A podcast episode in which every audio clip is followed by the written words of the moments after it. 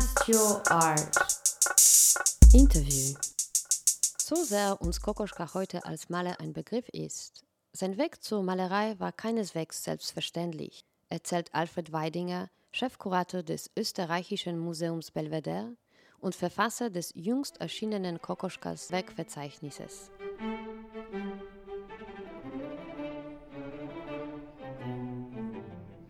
Als Schüler der Kunstgewerbeschule lebte Kokoschka gut von seinen kunstgewerblichen Arbeiten, die der Idee der Versöhnung von Kunst und Alltag auf Basis künstlerisch gestalteter Gebrauchsgegenstände entsprangen. Es waren andere, die sein Talent durch diese Herangehensweise verkommen sahen. Adolf Loos beispielsweise. Zu dieser Zeit bereits angesehener Architekt und Verfechter der bildenden Kunst, sah er in der kunstgewerblichen Idee einen Rückschritt in der Barbarei. Loos hatte das Potenzial Kokoschkas erkannt und stand dem jungen Künstler nicht nur beratend zur Seite, seine finanzielle Unterstützung war mit ein Grund für Kokoschkas Entwicklung hin zur Malerei. Adolf Loos, der ihm sagt, pass auf, Kokoschka, es hat so keinen Sinn mehr, ich erkenne dein Talent, dein Genie und es macht keinen Sinn, sich jetzt mit kunstgewerblichen Arbeiten äh, das lebenswert zu machen, weil du wirst das zwar immer verdienen, aber du wirst nie viel verdienen und besonders künstlerische Hochleistung ist es auch nicht. Deswegen mache ich dir einen Vorschlag, beginnt zu malen, was für Kokoschka damals sehr, sehr schwierig war, nicht? weil der war zwar in einer Fachschule für Malerei, hat aber in dieser Fachschule kein einziges Bild gemalt und konnte auch äh, nicht damit umgehen. Ja? Das musste er erst lernen. Hat eh 10 oder fast 20 Jahre gebraucht, bis es geschafft hat, auch ein ordentlicher Maler zu werden. Ich meine es jetzt in, rein in der Maltechnik jetzt natürlich, nicht, nicht in, in seinem Genie als äh, Künstler. Ja?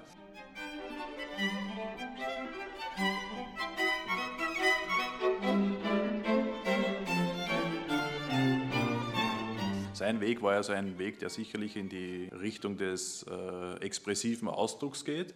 Ich sage ganz bewusst, es geht hier nicht um Expressionismus, weil Expressionismus ist einfach also eindeutig mit der, dem deutschen äh, Expressionismus konnotiert und hat also mit dem österreichischen Frühexpressionismus sehr, sehr wenig zu tun.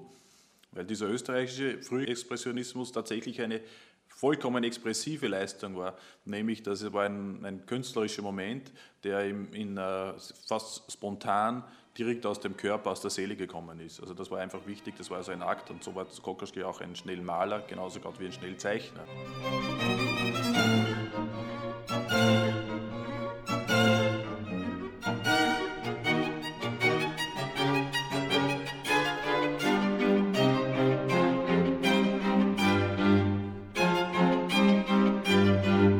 Dann seine, die, die, Kinder von der Straße holt, weil die waren es natürlich auch nicht gewohnt, Modell zu stehen, weil die turnen herum und er ist erst gezwungen, diese Akte in der Bewegung festzuhalten.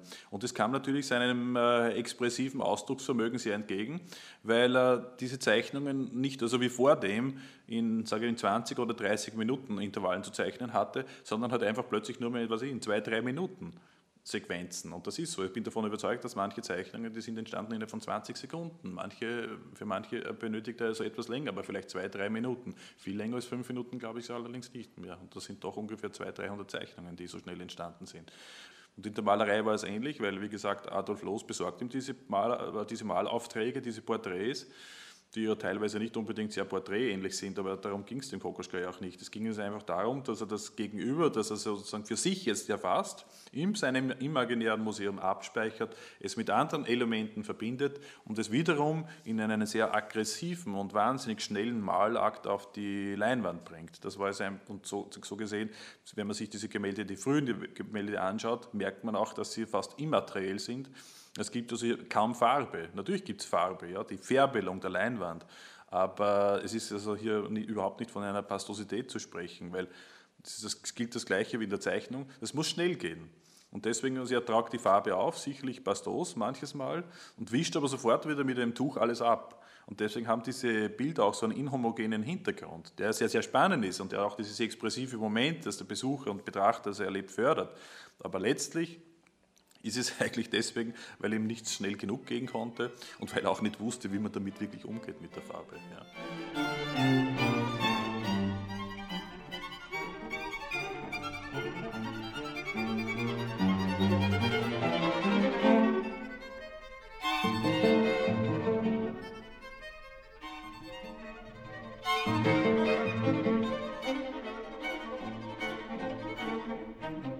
er hat ja auch in seinen frühen Bildern dann ähm, ja, manches Mal auch gar nicht den, den Pinsel benutzt, ja, weil dieser Akt des, äh, des Auftrags, des Farbauftrags, also viel zu lang gedauert hätte.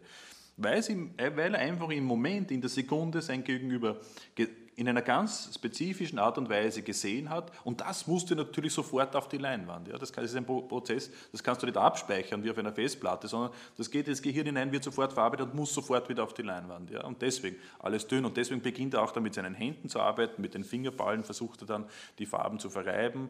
Ähm, dann beginnt er das Ganze zu überzeichnen, weil ihm der Ausdruck immer noch nicht reicht. Es gibt also ein ganz fantastisches äh, Doppelbild der österreichischen Kunsthistoriker Hans und Erika Dietze. Und da sieht man, dass sozusagen diese Malerei mit mit, der, mit einer vollständigen Zeichnung eine Symbiose eingeht. Wie gesagt, es reicht ihm dieser expressive Ausdruck nicht und deswegen beginnt er mit seinen Fingernägeln, mit dem Pinselrücken und mit Nägeln, also Metallnägeln, äh, dieses gemalte Bild zu überzeichnen. Die Zeichnung war sozusagen das Wesentliche seines Ausdrucks und das muss man auch sagen, das war auch bis zu seinem Lebensende so. Also Kokoschka war mit hundertprozentiger Sicherheit also immer ein, war ein begnadeter Zeichner, wobei in der Malerei, also in den späteren Jahren aus meiner Sicht, doch als etwas ähm, an Qualität also einbüßt. Aber dagegen in der Zeichnung war einfach immer großartig, weil das war sozusagen das ganz expressive Moment in ihm, das also innerhalb von wenigen Sekunden oder Minuten auf den Malgrund oder auf, die, oder auf das Papier äh, gesetzt hat werden müssen.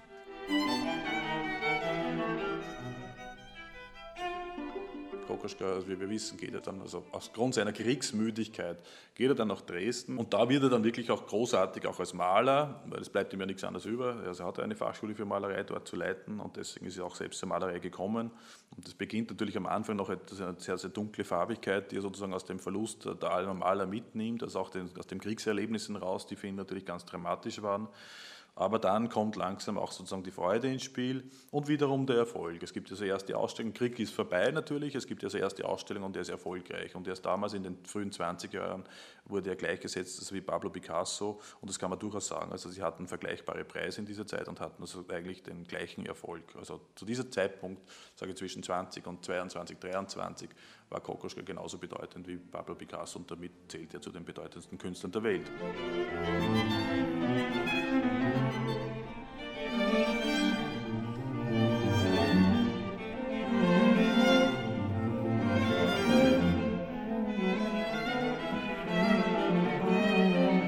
Das war der zweite Teil unseres Interviews mit Alfred Weidinger über den Maler, Grafiker und Schriftsteller Oskar Kokoschka.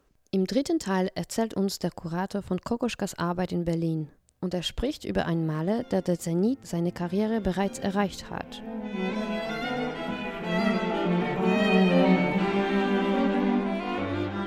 Die Musik zum Podcast stammt von Arnold Schönberg.